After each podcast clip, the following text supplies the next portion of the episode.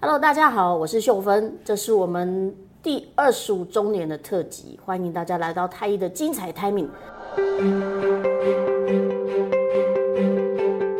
今天我们一样很荣幸的邀请到慧勋来跟我们对谈，我们这次来谈谈太医的绿黑带制度。哇，想当年我也是一个考生的慧勋，哇塞，那时候是我考你的吗？不是哎、欸，我下面做了应该有。很早期的太医老伙伴，一方哦，哦，行销，那那那时候我应该在上海，对，有可能还没，还没吗？还没啊，还没。好，不是，但重点是，那你要不要先分享一下 绿黑带？因为绿黑带其实，在太医里面呢、啊，大家真的是嗯闻之丧胆，是否？应该说那时候会很重视这个考试。对，嗯，其实应该说你会了解项目之后先做准备。那呃，新竹的我那时候在新竹嘛，新竹都会传统会有考前冲刺班，哎，那就是从早到晚都在认识不同的课程、不同的老师。我觉得那个新竹的考前冲刺班是那我们台北就是非常奉为圭臬、羡慕跟。呃，就是希望也可以有的，可以一起参加的。对对对，但那时候你要看一下，哎、欸，应该是我们那时候教导的老师哦，Alice，你知道，呃，就是他上什么课，只要他上过一堂，就全部讲得出来。哇塞，非常之厉害。哇塞，那这样很好啊，被他教到。没有，但是你就听完一次之后，他就要你记下来，然后讲一遍给他听了，这是很大莫大的压力。对，确实就是绿黑带在太艺是一个。非常就是魔鬼级的挑战哦，那不是困难，那我可以了解一下为什么我们会有这样绿黑带的设定？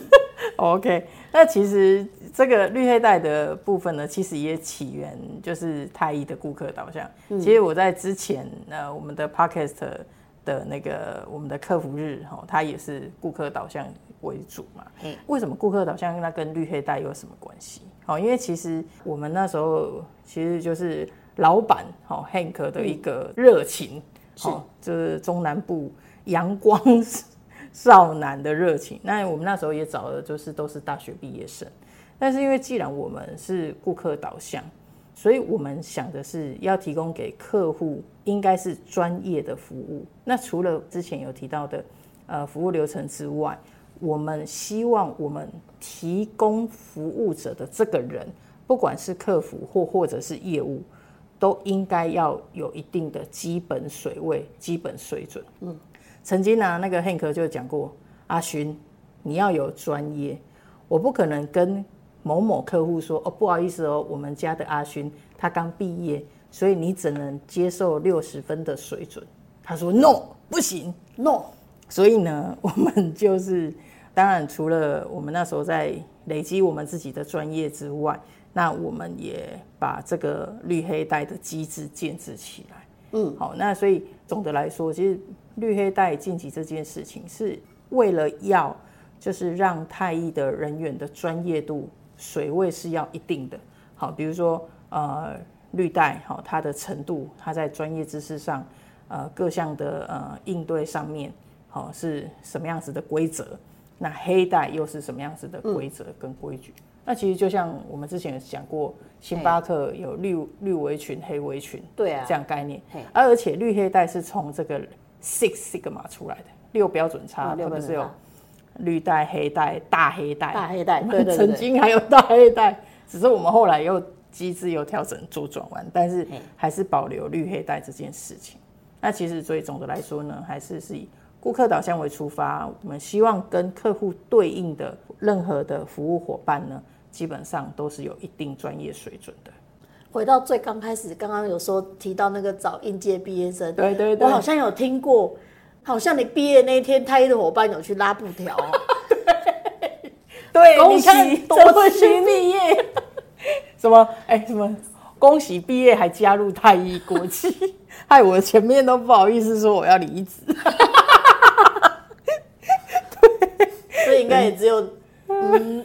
热情年轻的太医才做得出来。对，然后因为那时候那个大大学应届毕业生就有一个热情嘛，那当然也知道说自己的专业是不够的，所以基本上在建制这个执行力组织，就是绿黑带的这个过程，那基本上我们其实大家都还还蛮愿意的啦，哈，就是也透过这个机制呢，来检视自己现在的水位到底到几分了。是，那我们给到客户的，不管你是谁，你就是都要一百分。嗯，对，所以这也是为什么要有绿黑带。哇，那对员工来说，他们如果通过绿黑带啊，有什么好处或是效益吗？基本上呢，呃，跟当然跟员工，他一定会有棍子跟萝卜嘛。啊，那我要讲是，是基本上是非常挑战，因为你要过呃这个门槛。哦，这个水位基本上是一个挑战。那刚刚我也有提到，呃，我们其实有一个叫执行力组织，是只要通过的员工，他的这些就不同程度的，你就把它想成是它是不同程度的认证考试。对，那这些的只要通过，基本上是连接奖金、嗯，薪资，还有它的最终的奖励制度了。因为因为太毅除了薪资跟奖金之外，还有不定时的，哦，就是不同。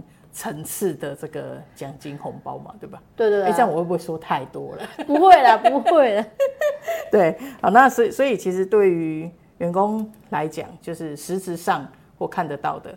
那在另外看不到的，当然就是大家的专业是提升的。是。那在跟客户应对，还有自己的呃自身的自信心，跟就是他相信，我相信这个对他的职业发展也是一个很重要的基石。一个很重要的奠定他们的基础，这样子。其实你可以去看那个有一些在太毅有过带跟没有过带，过绿带跟过黑带，那个马上那个层次跟那个质感其实不太。过带的有都有些都被挖角走了。哦，对啊，那个 Hank 不是他之前好像有算过吧，在五年前还是十年前，他有算过，就是太毅出去的，只要是某一个代数以上的，基本上都是。企业很容易跟他招手的对象哦，我应该大概知道都是哪些人。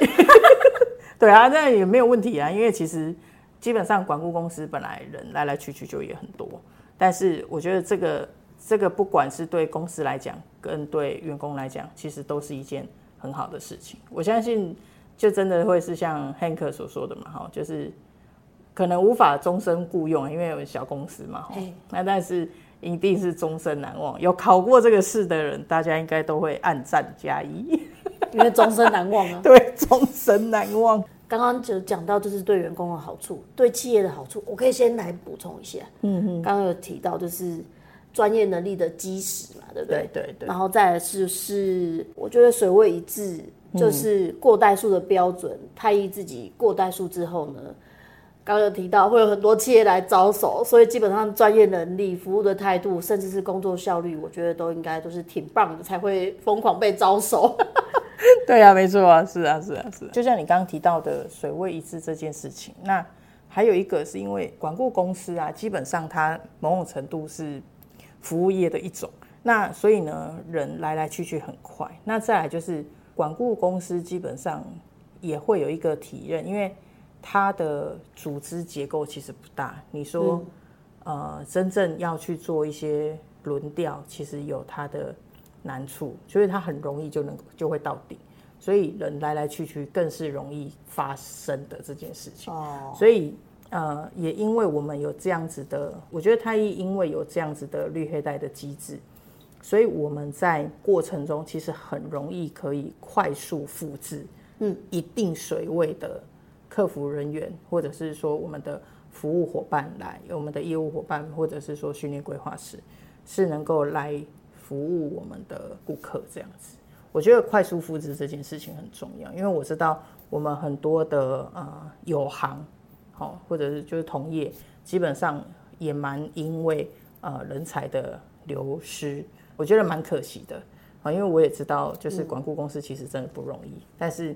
太毅因为有这样子的机制，我们可以很快速的有一定的呃心血，而且是专业的心血可以复制上来。我觉得这是很重要的。对啊，现在已经压缩到就是一到两个月就要上线。哎、欸，但是现在的年轻人很厉害，我觉得很快。我是还好，我我现在只能说还好，我现在已经是考官了。这种时候我要说加一吗？加一加一，还好。对啊，我是觉得他们。